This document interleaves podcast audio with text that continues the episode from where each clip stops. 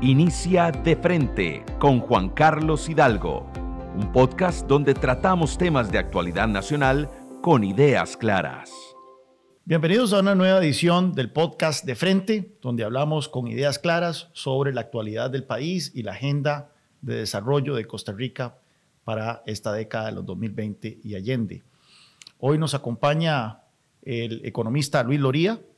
Eh, él es ingeniero civil del Politécnico de Monterrey, Cuenta con una maestría en la Universidad de York de Inglaterra y un doctorado en economía ambiental de la Universidad de Aberdeen en Escocia, donde actualmente se desempeña como eh, investigador. Eh, y con él vamos a hablar un tema que es consustancial a la marca país de Costa Rica, que es el tema ambiental. Costa Rica eh, se ha forjado una reputación bastante sólida como un país que es emblemático en protección del ambiente, en el ecoturismo, que es una de nuestras principales industrias y la principal fuente de divisas. Y por supuesto que entonces tenemos que hablar sobre estas vicisitudes del tema ambiental en Costa Rica. Pues por, un lado tenemos una muy buena imagen a nivel internacional, pero también tenemos serios desafíos y hasta se puede hablar de crisis ambientales eh, que tenemos que atender. Entonces, eh, bienvenido Luis, muchísimas gracias por acompañarnos en esta edición del podcast eh, de frente. Es todo un lujo tenerte a vos, que sos una, una voz bastante autorizada en este tema. No, gracias por la invitación, Juan Carlos, es un, es un placer estar acá. Ok, entonces empecemos. Eh, efectivamente, el país se ha forjado una reputación internacional eh, bastante sólida en materia ambiental. Recientemente recibió el premio Earthshot por parte del príncipe Guillermo de Inglaterra eh, por el, programa este de servicio de pagos ambientales que fue instaurado en los años 90. Eh, y fue como la, cereza en el pastel de lo que ha sido eh, un, posicionamiento de Costa Rica como un líder en materia de cuidado ambiental. efectivamente, entonces, en las últimas administraciones hemos tenido como una vocación en este sentido. ¿No es así?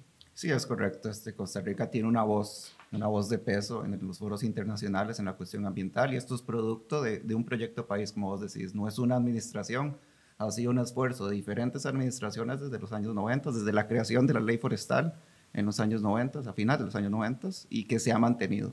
Este, Costa Rica es sinónimo de protección ambiental en el mundo, somos sinónimo de ecoturismo y eso vende, eso genera riqueza, genera ingreso de divisas, genera ingreso de turismo, que se traduce en muchas, en muchas ocasiones en, en, bienestar para nuestras comunidades. Este, no es que los turistas vengan, disfruten como si fuera un, parque de diversiones y se van, sino que eso se, se, crean los encadenamientos para que las comunidades locales eh, disfruten de ese bienestar y de ese ingreso de divisas.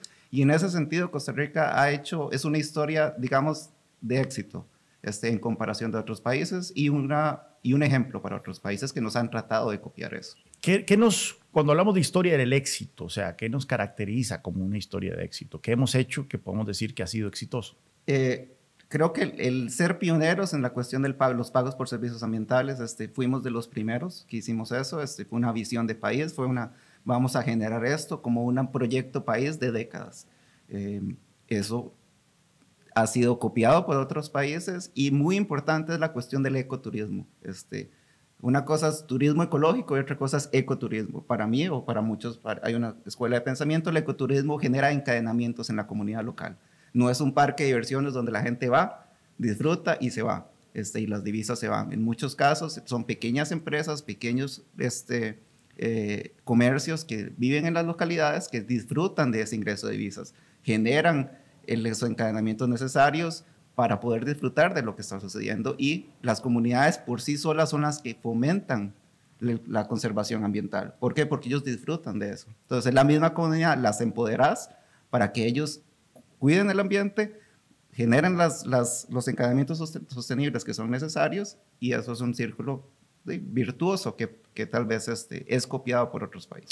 Esta vocación eh, ambiental, ¿verdad? Esta vocación ambientalista, si se puede decir, es algo relativamente nuevo, es algo de los últimos 40 años, ¿no? Porque si nosotros vemos ahí, hemos visto algunos infográficos, ¿verdad? La cobertura boscosa de Costa Rica y vemos que declinó marcadamente hasta aproximadamente la década de los 80. Y es ahí cuando se empieza a revertir. Eh, se puede hablar entonces de que Costa Rica se descubre como una potencia en protección en materia ambiental eh, a partir de los años 80? Sí, el, gráfico que mencionas es un, famoso gráfico. Este, es un poco...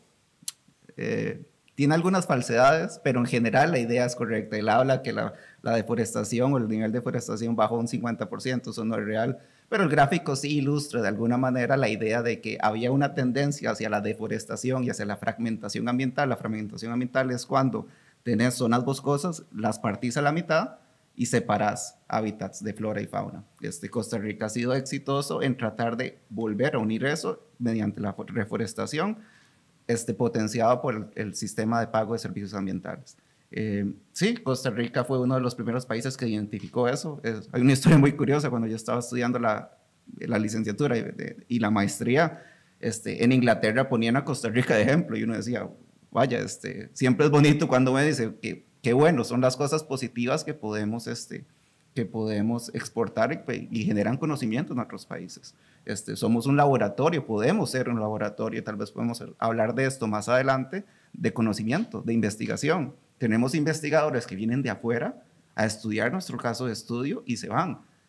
Pero también nosotros podemos generar nuestros propios investigadores para que apoyen. Y sí existen, en el país hay muchísimos investigadores de calidad citados internacionalmente en las mejores publicaciones académicas, pero podemos hacer más podemos eh, hacer esos encadenamientos, esos convenios con otras universidades, con otros países, con otros centros de investigación, con la empresa privada, para de una vez más generar el bienestar para el país. La conservación ambiental no es conservar por conservar. Tenemos también que aprovechar para ver cómo generamos la riqueza para el país, porque Costa Rica no deja de ser un país en vías de desarrollo. No nos olvidemos de eso. No se trata de conservar y por el lujo de conservar. Tenemos que encontrar la manera de hacer el link entre las dos cosas. Bueno, y eso, es interesante porque eh, ¿a cuánto es que alcanza actualmente la cobertura boscosa de Costa Rica? La cifra la desconozco. Este, se habla mucho, el 50%, perdón, al, poco más del 50%, creo que anda como 52 o algo así. Es correcto, esa cifra, la, cifra la desconozco este, y la, se puede buscar o las personas que estén oyendo esto fácilmente la pueden buscar en internet, pero es sustancial. Este, en el, a nivel internacional es una de las cosas que se vende de Costa Rica, que una gran proporción del, del territorio terrestre, vamos a, hacer, vamos a separar ahora del territorio terrestre, está en alguna forma de protección ambiental. Sí, y, y entonces, eh, yo, yo, la cifra que había visto, eh, habría que revisar, es 52%, eh, y se habla que un 25% es del territorio nacional son parques nacionales. Esto quiere decir que entonces aproximadamente la mitad de la, de la zona boscosa eh, territorio boscoso del país son zonas privadas, son terrenos privados y es ahí en donde, en donde entra entonces el, esquema de servicio de pagos eh, ambientales, eh, pero también el hecho de que se ha descubierto de que la protección del ambiente es una buena inversión desde el punto de vista económico, no solo desde el punto de vista ambiental, sino también que se ha casado, como usted menciona, esos, esos dos. Se ve la, protección del ambiente como un motor de crecimiento económico por el turismo principalmente, eh, y eso entonces crea los incentivos para que podamos convertirnos en un modelo de desarrollo sostenible. Y por desarrollo sostenible, como usted menciona, no es simplemente cuidar por cuidar, sino también generar recursos para que la población pueda vivir mejor. Es correcto. Este, más allá de los, digamos, de los beneficios directos, por ejemplo, si vos tenés una zona boscosa, un humedal de, de valor que se te pague por proteger, pero también están las externalidades. Por ejemplo, si tienes una montaña y la deforestas, eso genera externalidades negativas en la gente que vive abajo de la montaña, en términos de erosión, en términos de biodiversidad. Entonces, esas externalidades que también tienen que ser cuantificadas generan riqueza para el país. Este, el cuidado de acuíferos, el cuidado de nuestros cuerpos de agua, este, el tema del agua va a ser muy importante y de preocupación en los próximos años, en las próximas décadas, por la cuestión del cambio climático, por la cuestión de la el incremento de la mancha urbana, el incremento en la demanda de agua, a medida que la población se vuelve más rica o genera más riqueza, demanda más agua. Este, todas esas externalidades generan riqueza también y es importante cuantificarlas cuando vos estás planeando tu, tu, expansión urbana. Eh, entonces, eh, si nosotros analizamos eh, lo que tenemos, vemos que efectivamente nos hemos forjado una imagen internacional muy buena, pero esto no quiere decir que todo eh, sea eh, positivo desde la materia ambiental. Y usted habla de que también tenemos una crisis ambiental en Costa Rica. Eh, ¿En qué consiste esa crisis ambiental a pesar de esta imagen que estamos proyectando al resto del mundo? Sí, es correcto. Este, yo hago la analogía. Costa Rica tiene una voz de peso, pero a veces esa voz de peso podría ser más fuerte si atendiéramos muchas de las problemáticas que tenemos en nuestro país. Muchas veces vendemos una imagen de un país verde, perfecto, sostenible, pero para la gente que está acá, para los que viven acá, no es la realidad. Este, tenemos un sinfín de cuestiones que otros países que no tienen esa, esa imagen de país verde están mucho más avanzados que nosotros. empecemos a enumerar cuáles son esos, esas crisis, esos problemas, esos desafíos que tenemos en materia ambiental. Este, sí, claro. Empecemos, por ejemplo, el agua. El agua. Y tenemos dos cosas, la disponibilidad de agua potable y el tratamiento de aguas. Donde estamos más retrasados y donde preocupantemente retrasados es en la cuestión de tratamiento de agua. Nuestros ríos son literales cloacas. El 85% de las aguas negras de Costa Rica van a los ríos y a los mares sin ningún tipo de tratamiento. Sin ningún tipo de tratamiento y sin ningún tipo de tratamiento es directo de el inodoro al río. Esto, eso no es aceptable. Entonces, nuestros ríos son cloacas. nuestros ríos son cloacas con basura. Y esto se relaciona con el tema del manejo de residuos, pero por ahora enfoquémonos nada más en la cuestión del tratamiento del agua. Hay avances muy lentos, ya hay una planta de tratamiento que está situada en la Bruca. Creo que la mitad de la parte oeste ya se ha redireccionado para que esa agua se trate de alguna manera y después se deposite en los ríos, pero tiene que haber más. Este, creo que los planes actuales, el plan de desarrollo y el plan de, se me escapa el nombre ahorita, habla de potenciales soluciones para la década de los 2040. Eso no es aceptable. No es aceptable desde un punto de vista de un país ambiental y no es aceptable para las comunidades que dependen del agua. Ahora bien, sí es cierto, pero eh, hacer una inversión para el tratamiento de aguas no es jugando tampoco. No es jugando, es una inversión alta, pero es una inversión que hay que hacerse. este, no, podemos, eh, no podemos patear la bola, no podemos estar ahí a nadadito de perro. Si el país es consecuente con su imagen ambiental, con su discurso ambiental de protección, hay que ser consecuente con eso y hacer las inversiones necesarias. es, interesante porque uno puede estar en, en, incluso el otro día estaba en un café bastante bonito ahí en Escazú y yo, mira, qué café más bonito, o sea, uno se siente como casi que en Europa, ¿verdad? Hasta que le llega a uno el tufo de la, de la quebrada que pasa a la par, ¿verdad? Porque uno pasa casi que es inevitable en el Valle Central, en la ciudad de San José por lo menos, uno pasa por cualquier río, cualquier quebrada y es inevitable en los malos olores. Sí, la, famosa espuma, este, hubo un proyecto hace, hace algunos años, no sé si se ha repetido, donde agarraron este, y se fueron en, en balsas de estos, de rafting, de, ahí por el río Torres, y era, era es inaceptable, ves hasta refrigeradores ahí tirados, ves la basura, ves el tufo, que eso es...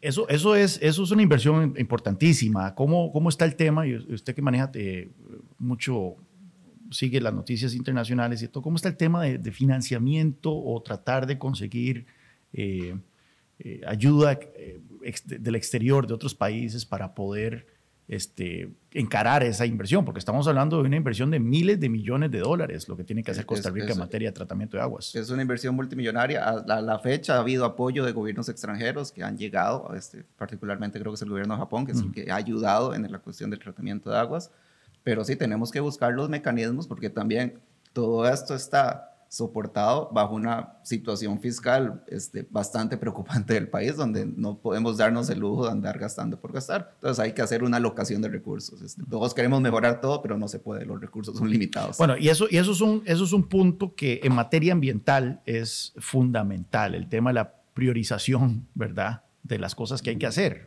obviamente hay muchas cosas que uno, que uno le gustaría, pero uno tiene que poner un, hacer un orden de prioridades. Yo creo que el tema de las aguas negras, dado ese récord tan magro que tenemos, 15% únicamente es tratado, y yo creo que es un promedio sumamente bajo con respecto al resto del mundo. Eh, y nuevamente, para un país que proyecta una imagen de país verde, es inaceptable. Entonces, sin duda alguna, eso es una de las, yo creo que una de las, una o dos prioridad en materia ambiental de cualquier gobierno, ¿no? Claro que sí, y el tema de las aguas no es solo de preservar por mantener la imagen, ser consecuentes con la imagen internacional, es, hay una cuestión de un recurso que es muy limitado. Tenemos áreas de San José, tenemos áreas en, de Costa Rica que hay, hay escasez de agua. Tenemos inclusive racionamientos en el gran área metropolitana en los meses de verano.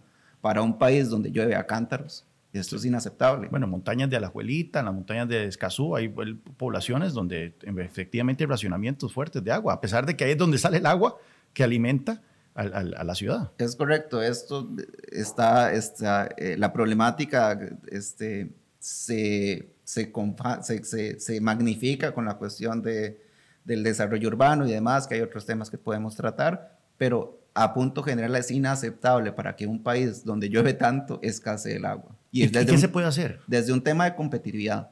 Si usted quiere que una empresa ah, internacional venga acá y usted le dice, pero sabes que no va a haber agua en marzo, abril y mayo.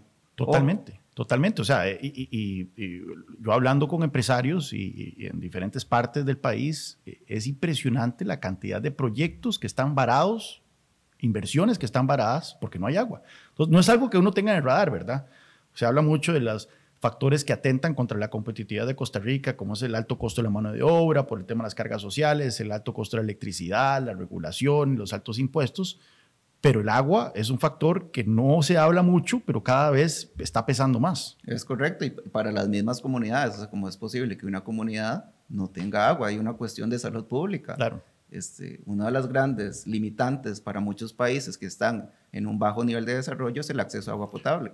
Costa Rica es un país de éxito que la gran mayoría de la población tiene acceso a agua potable, pero no podemos poner en, riesgo eso, jamás. Pero ahora bien, yo oigo eso que usted me está diciendo y mi, mi reacción, entonces la reacción de algunos es, bueno, la solución es no más desarrollo, o sea, no, más proyectos, eh, no más campos de golf, ¿verdad? No más hoteles de gran escala y de todo, porque eso es lo que están consumiendo toda esta agua. O sea, frenar el desarrollo urbano para proteger el agua? ¿O es que hay alguna manera de combinar desarrollo urbano con protección del recurso? Tenemos que combinarlo de alguna manera. Tenemos que hacer nuestros acueductos más, más resilientes. Este, hay una estadística, el 50% del agua se desperdicia desde el punto de tratamiento, del punto de potabilización al punto de uso. Eso es inaceptable. oiga esa estadística, el 50% del agua que administra los acueductos, el AIA y demás, se desperdicia, En, en, fugas. En fugas, en, en, robo, en lo que usted quiera, el 50% nos... Entonces, el agua sí hay, sí hay grandes cantidades de agua. Es correcto, pero hay que, hacer, hay que hacer resiliencia en el sistema. Tenemos un contexto, un cambio climático cuyos efectos a las fechas se van a ver donde va a haber escasez de agua. Va a haber veranos más largos, va a haber inviernos más cortos, pero más fuertes. Tenemos que crear resiliencia en el sistema. La resiliencia también dice, no podemos depender nada más de acuíferos.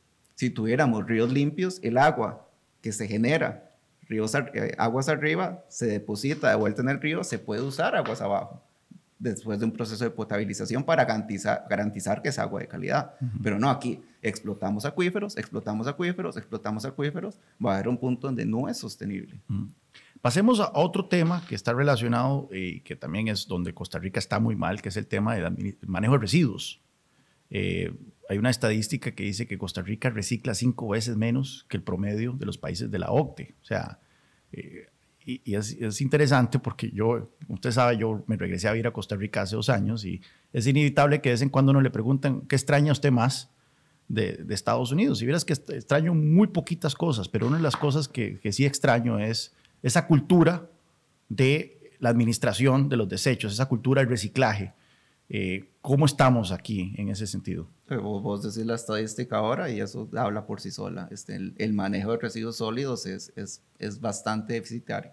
Eh, tenemos la dicha que tenemos los rellenos sanitarios para depositar esos rellenos por ahora, pero esos tienen vidas útiles. supuestamente son vidas útiles como aproximadamente 10 años, pero lo que pasa es que se siguen usando hasta que llegan a 20 años y se vuelven insostenibles. Usted lo que hace es que va haciendo la montaña, la va haciendo más grande y la va haciendo más grande y se va haciendo una montaña más grande de basura. este, eso genera riesgos de salud pública en cuestión de lixiviados y demás, eh, pero eso, la solución o parte de la solución va desde el punto del consumo, del punto de uso. Este, y en la cuestión de, del manejo de residuos, pues están las famosas tres R, reducir, reciclar y reusar. Este, el reciclaje es, es válido, es importante, pero no es la panacea. Si reciclamos, ya solucionamos todo. Tenemos que atacar los tres puntos. El, la experiencia internacional este, nos dice que la forma más efectiva es reducir el uso de residuos. Y esto no significa dejar de consumir. Eh, nos, desacoplemos esa idea que si queremos proteger tenemos que dejar todo como está, no, tenemos que encontrar las maneras de generar bienestar. Aquí el punto último de todo es generar bienestar para nuestras comunidades. La protección ambiental, la agenda ambiental, la agenda económica es para el bienestar socioeconómico de nuestras comunidades. ¿Qué experiencias exitosas usted conoce de, manejo de, de desechos alrededor del mundo? Existen muchas, está la, la, más simple de todas es la revalorización de los residuos. Muchos de los residuos que terminan en sus rellenos sanitarios tienen valor eh, mediante reciclaje, mediante la reutilización del residuo de alguna manera. Eh, hay pequeños proyectos en Costa Rica, no hay que ser eh, mezquino decir es que todo está mal, hay pequeños proyectos que podemos potenciar, podemos revalorizar. Hay sistemas de esquemas de de lo que antes existía, las botellas de coca que uno regresaba, eso se perdió porque es más conveniente tener este, eh, botellas que, que son reciclables. reciclables hasta cierto punto y hay estadísticas que dicen, hay ciertas embotelladoras que, que solo usan material reciclable, hasta cierto punto sí, hasta cierto punto no, pero tenemos que encontrar y, eh, las experiencias internacionales. Yo diría que la más, la más práctica para implementar ahora es la revalorización o la utilización de los valores que tiramos en los rellenos sanitarios, la innovación con las empresas privadas para generar nuevas formas de empacar, nuevas formas, no hay necesidad de tener bolsitas para todo. Son pequeños pasos, no es que esto va a resolver el problema, pero los pequeñitos pasos podemos generar esa cultura de... Esa era la palabra, cultura. Eso era la palabra cultura. Eh, y, eventualmente esto requiere un cambio que no simplemente se puede hacer a partir de leyes. El Estado puede empujar un poquito los incentivos, pero al final de cuentas es un cambio cultural. Eh, y dentro de lo que se, he visto yo alrededor del mundo es también eh, de las municipalidades le cobran a sus ciudadanos si no reciclan, por ejemplo. Eh, cosas así. son esquemas más sofisticados, obviamente, se ven en países europeos. Es más complicado aquí, ¿verdad? Que una municipalidad pueda tener ese nivel de identificación de quién es el que está tirando la basura a la calle, cuando aquí la gente tiene esa cultura de incluso agarrar la bolsa y llevársela a dos cuadras y dejar la basura a dos cuadras en un, lote baldío, pero este, podemos ir caminando hacia allá. Es correcto. Y aquí tal vez hacer la acotación acá, no podemos sobreregular todo. Vos hablaste ahorita que las leyes se hacen y se... No, pero eso también...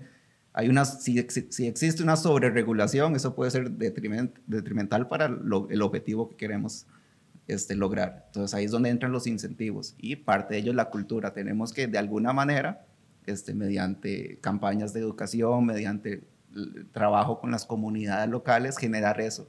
Los residuos es un problema que no vemos. Es que no pensamos en la basura, nosotros la ponemos en, la bolsa y nos olvidamos de ella.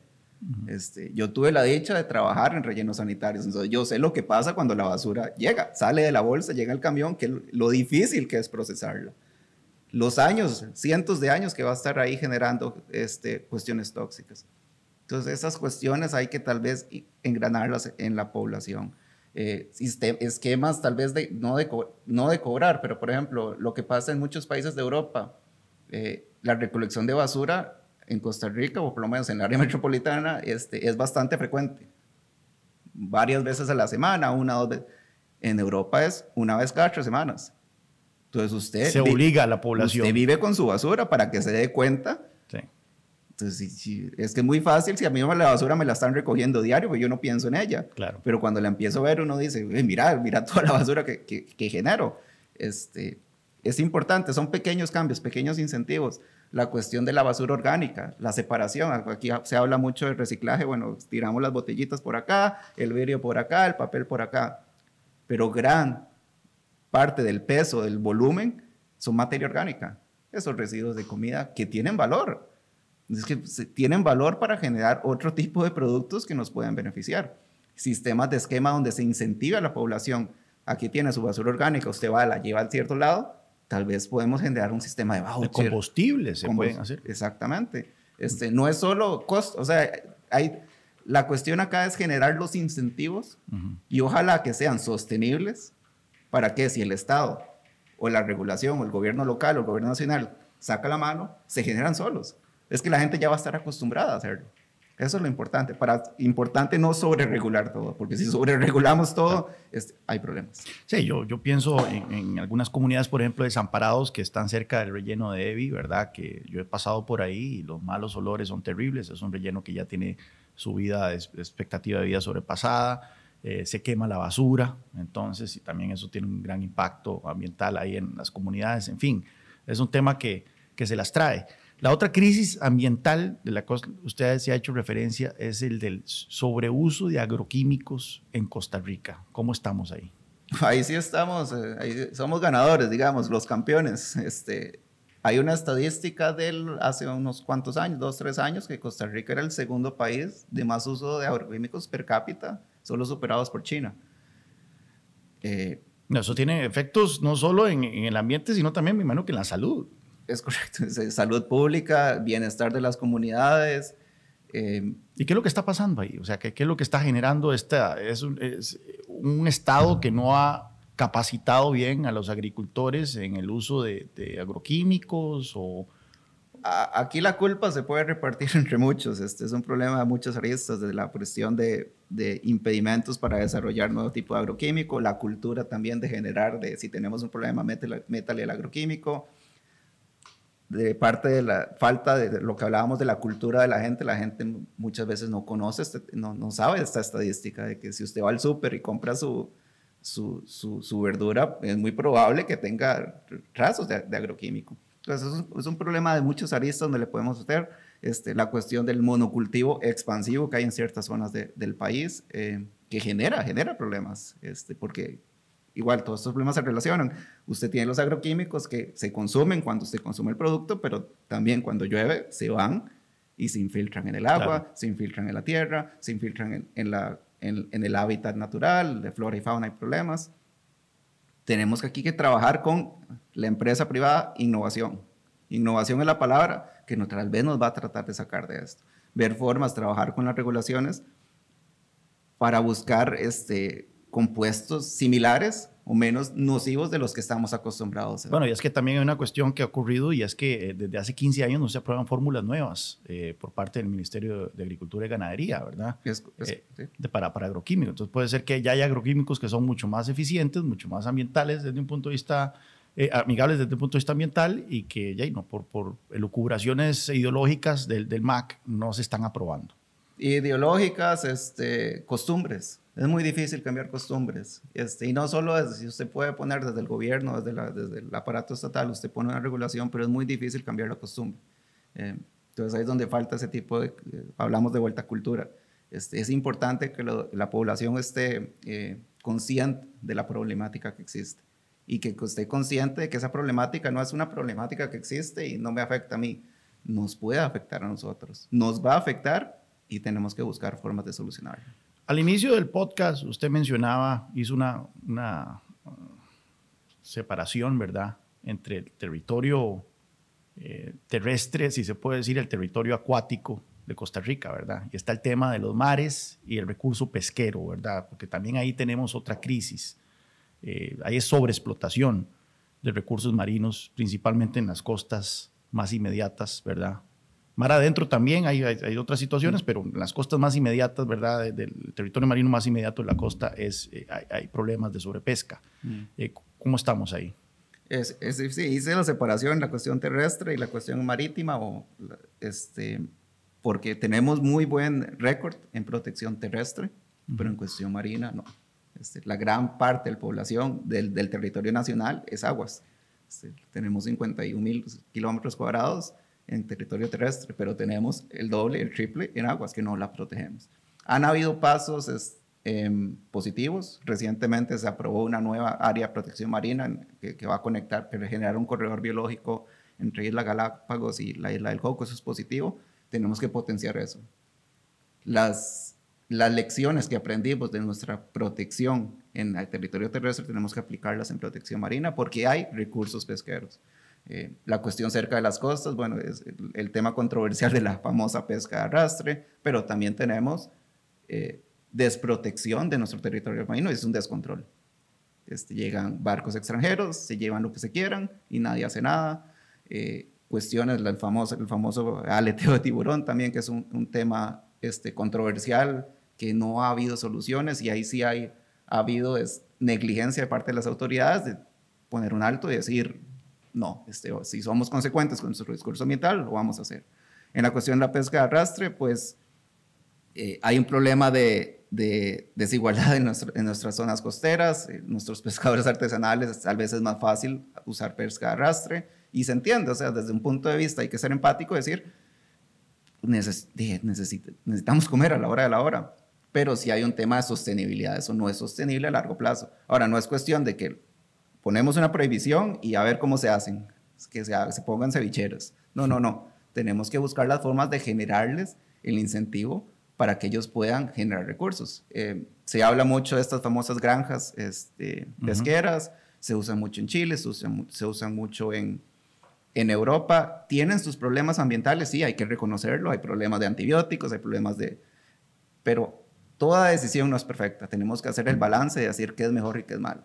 Eh, es una decisión que tiene que ser hecha en, en colaboración con nuestras comunidades. No debe ser el Estado que dice usted hace esto, usted hace esto otro pero tenemos que buscar formas de solucionar y no dejar a las comunidades abandonadas. No decir, regulación desde San José dice esto, salados. No, no, busquemos la forma de, no se puede hacer esto, podemos hacer esto otro. Hay pequeños pasos positivos, pero tenemos que potenciarlos. Finalmente, eh, para ir cerrando, eh, la flor en el ojal que se ha puesto este gobierno en materia ambiental ha sido su agenda de descarbonización de la economía. Y bueno, alrededor del mundo se está hablando de descarbonización. La enorme mayoría de los países se han puesto metas de descarbonizar sus economías para el 2050, al igual que Costa Rica. Eh, y hay incluso presiones, y usted estuvo en la conferencia sobre cambio climático de Glasgow eh, del año pasado, eh, para que esos compromisos del 2050 se, se, adelanten, ¿verdad? Y se empiecen a implementar desde el 2030 ciertas metas importantes en reducción de emisiones. ¿Qué hay del plan de descarbonización del gobierno? ¿Cómo debería haber el tema de la descarbonización Costa Rica? Somos responsables del 0,02% de las emisiones globales de CO2, entonces tampoco es que lo que hagamos o dejemos de hacer en Costa Rica eh, sea, eh, sea definitorio para la manera en que se comporta el cambio climático, eh, pero se vende como que esto es aunado a la marca país en materia ambiental. ¿Qué opina usted de esta agenda? Costa Rica ha sido muy efectiva en usar sus éxitos en cuestión de protección ambiental para hacer el pivot hacia la descarbonización. Y seamos claros desde un inicio, la descarbonización tiene que suceder lo antes posible, pero tiene que ser pragmática. Tenemos que buscar formas concretas de cómo hacerle, porque tiene un costo que es inmediato. Tiene muchos beneficios que son necesarios y tiene que ser hecha lo antes posible, pero lo antes humanamente posible. Desde ese punto, el gobierno emitió eh, y redactó el plan de descarbonización, uno de los primeros en el mundo que lo hizo. Un proyecto loable, metas, pero donde falta es cómo lograr esas metas. Le voy a poner un ejemplo. La descarbonización tiene un costo eh, que tenemos que asumir. En ese plan de descarbonización, que es alrededor de 100 páginas, y sugiero su lectura, es un, es un, es un, es un documento robusto, hay una crítica que yo le he hecho puntual y se la hice en su momento, es lo poco que se habla de esa famosa reforma fiscal verde. ¿Cómo se va a pagar eso? Pero más importante aún es que nuestra estabilidad fiscal como país depende del uso y consumo de los hidrocarburos. El impuesto único a los combustibles. Impuesto único a los combustibles, impuesto de importación de combustibles y el marchamo. Eso genera alrededor de un 30% de los recursos estatales. Es una realidad. Podemos hablar de, otras cosas, de turismo, que necesitamos cruceros que vengan, pero dejemos eso de lado enfoquémonos nada más en el uso y consumo de los hidrocarburos en la cuestión de combustible. ¿Qué pasaría hoy si todos los carros son eléctricos? No habría, habría un enorme hueco fiscal. Un enorme hueco fiscal y no se habla de eso. No hay soluciones. Entonces, un gobierno que es consecuente y que realmente quiere buscar la descarbonización, no puede ir a dar un discurso absolutista a los foros internacionales y decir, nosotros nos vamos a descarbonizar ya no, tenemos que buscar las formas pragmáticas. El impuesto único de los combustibles se va a tener que convertir en un impuesto único a la electricidad. Eso no se habla. El odio que existe hoy con Recope va a ser con nuestro proveedor de electricidad. Y con un agravante que ya la electricidad es de por sí cara, ¿verdad? En Costa Rica. Es correcto. Hay un sistema, una cuestión de resiliencia de, nuestro, de nuestra, de nuestra eh, matriz energética. Realmente es, es posible hoy transformar todos los carros, en un hipotético, todos los carros son eléctricos, todos los furgones son eléctricos, ¿Es posible que todos carguen a la misma hora? Vamos a tener que encontrar maneras de, que de, generar, de, de, manejar nuestros recursos eh, energéticos y eléctricos. ¿Y qué es del gas natural? El gas natural, porque el, gobierno ha dicho en el Plan de, Nacional de Descarbonización no al gas natural, eh, pero en otros países se habla que el gas natural, a pesar de ser un combustible fósil, tiene un récord de emisiones mucho más bajo que la gasolina, que el diésel, y que es una, una fuente de energía puente hacia y necesaria hacia esa, ese, ese camino hacia la descarbonización. En otros países este, industrializados, sobre todo, es, ellos generan o generaban, o todavía generan algunos, la mayoría de su demanda energética mediante la quema de carbón, eh, que es altamente contaminante. Eh, de ahí surgió el fracking, que muchas veces mucha gente de, este, demoniza el fracking y dice el fracking es donde usted le inyecta agua y, al subsuelo y, sale, sale el, petróleo. Pero eso, es decir, dentro de esa demonización, eso vino a hacer la transición hacia el carbón. El gas natural es otra de esos puentes que permite, bueno, ya no tenemos que hacer combustible, ya no tenemos que hacer combustible, eh, perdón, petróleo, podemos hacerlo mediante gas natural. Entonces les ofrece ese, ese puente. En Costa Rica, dichosamente, en su momento se tomó la decisión de, bueno, nuestra demanda eléctrica va a ser hecha mediante hidroeléctrica. Fue una, una, una, una decisión correcta en su momento eh, y nuestra demanda eléctrica se se, atiende en, principalmente mediante hidroeléctrica, un poquito de solar, un poquito de geotermia y un poquito de eólica y eh, cuando es necesario se quema búnker en, allá por, por Punta Arenas. Pero en su mayoría la demanda eléctrica se atiende mediante fuentes renovables. Entonces en nuestro caso no tiene ese sentido de tener ese bridge, ese puente. Otra ventaja que tenemos como país es que nosotros no tenemos demanda de calefacción.